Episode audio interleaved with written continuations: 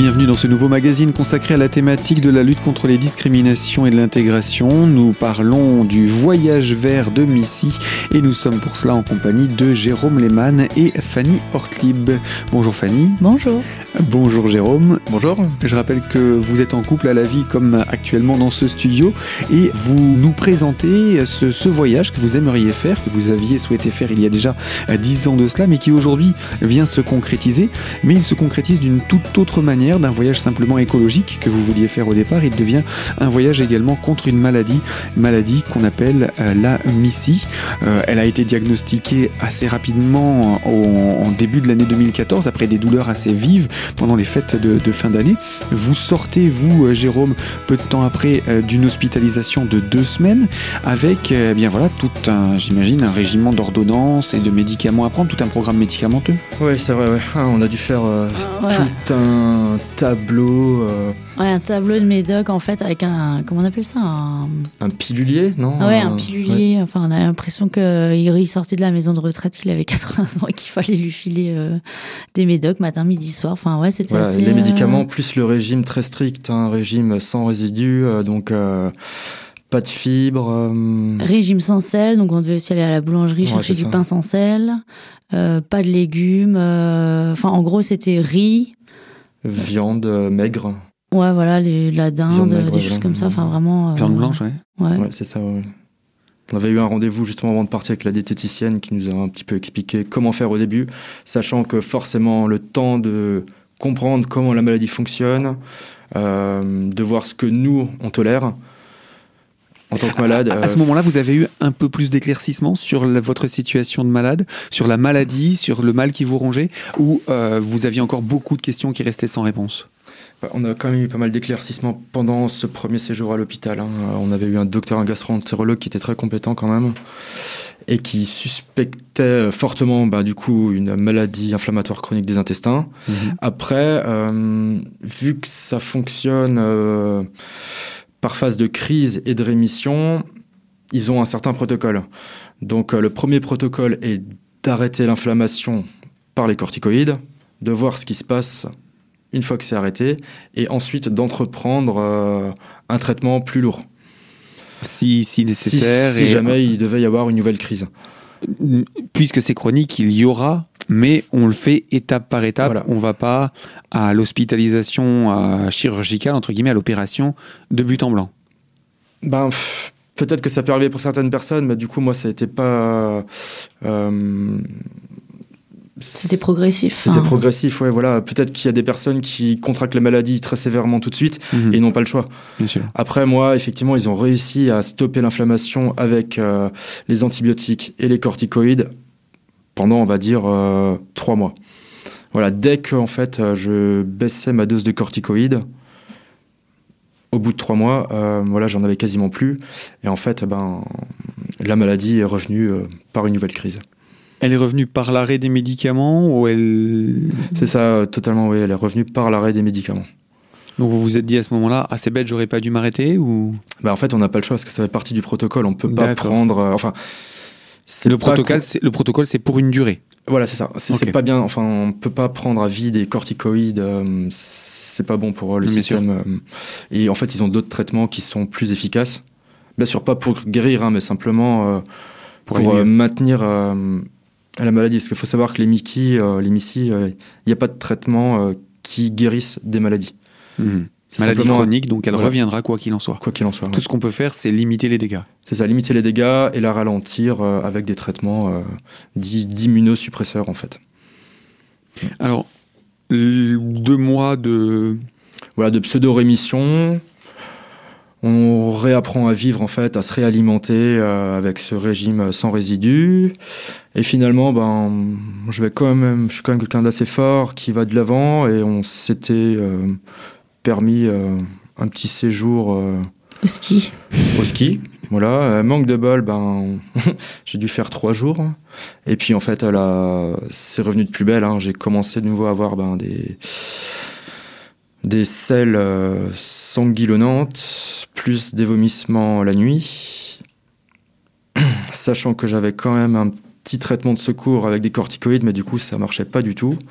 Donc, j'étais contraint ben, d'aller, bah, de faire une hospitalisation à nouveau. Voilà, plutôt qu'un voyage au ski.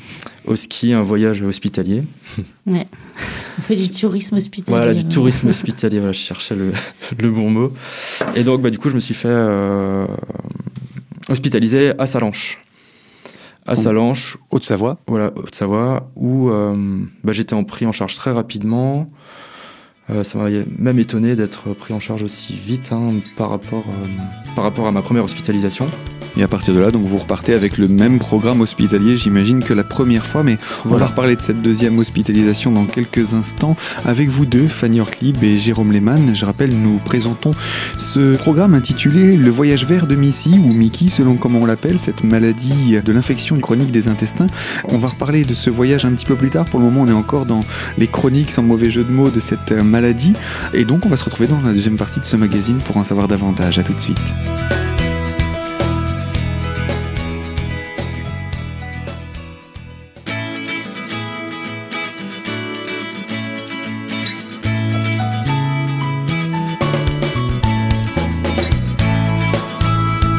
Deuxième partie de ce magazine consacré à l'intégration et la lutte contre les discriminations autour du voyage vert de Missy, maladie infectieuse chronique des intestins.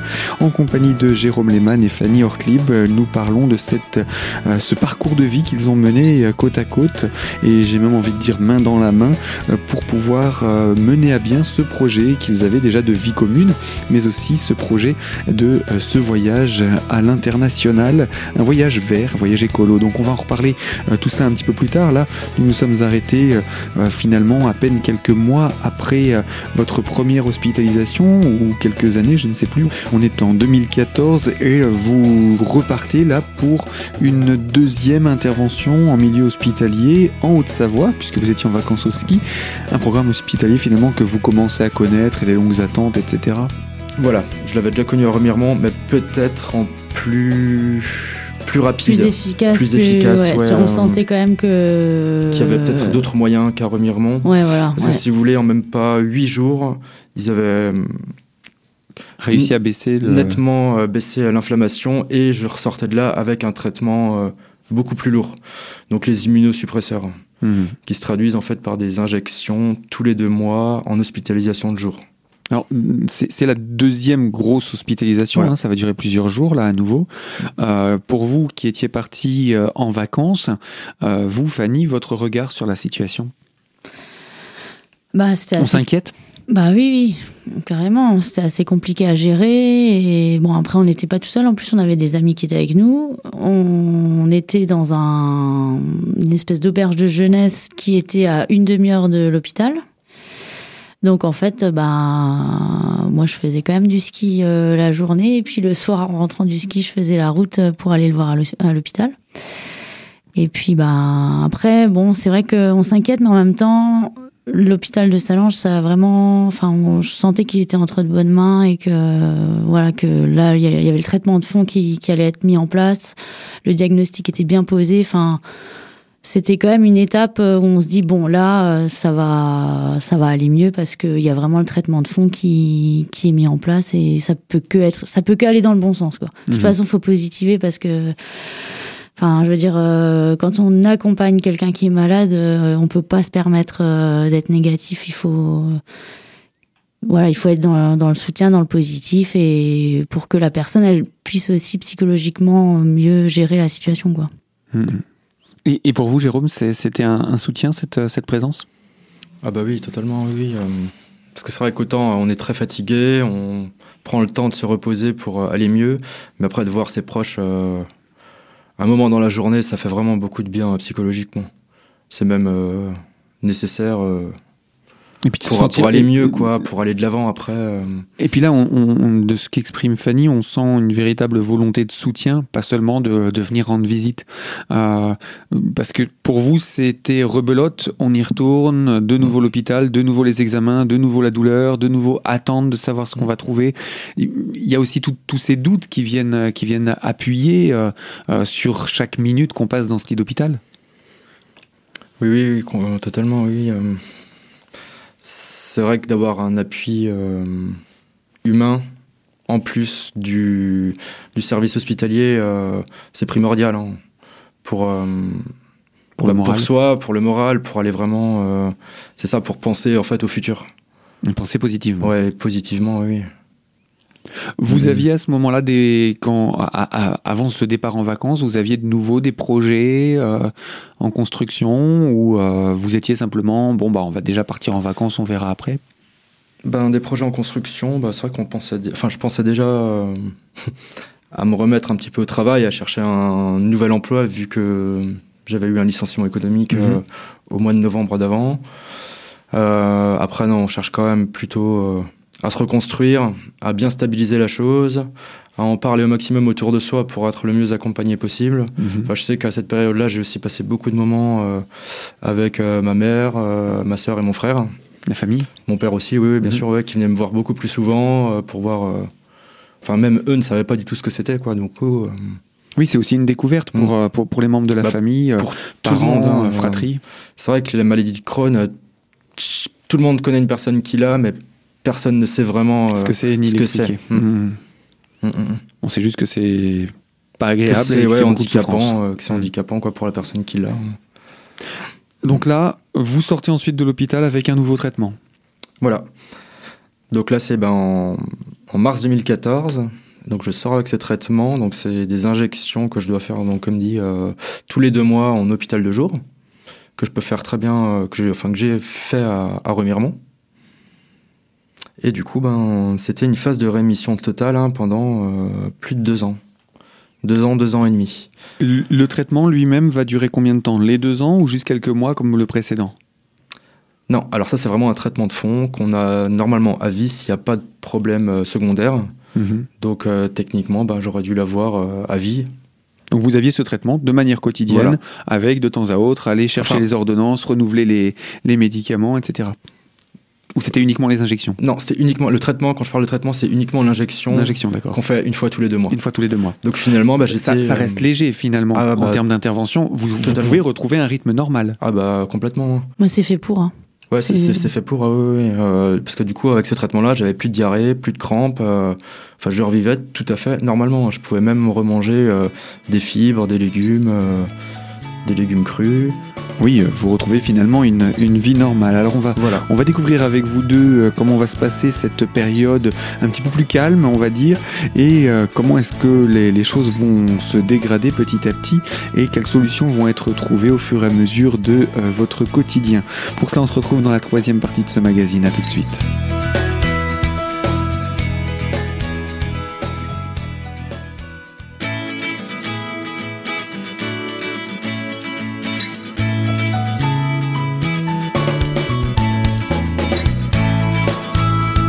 Troisième partie de ce magazine consacré à la thématique de ce voyage organisé par Fanny et Jérôme, le voyage vert de euh, Missy ou Mickey, maladie infectieuse chronique de l'intestin, toujours en leur compagnie pour parler de cette maladie dont est atteinte Jérôme et euh, qui ne va pas l'empêcher de se battre et de vivre avec cette maladie.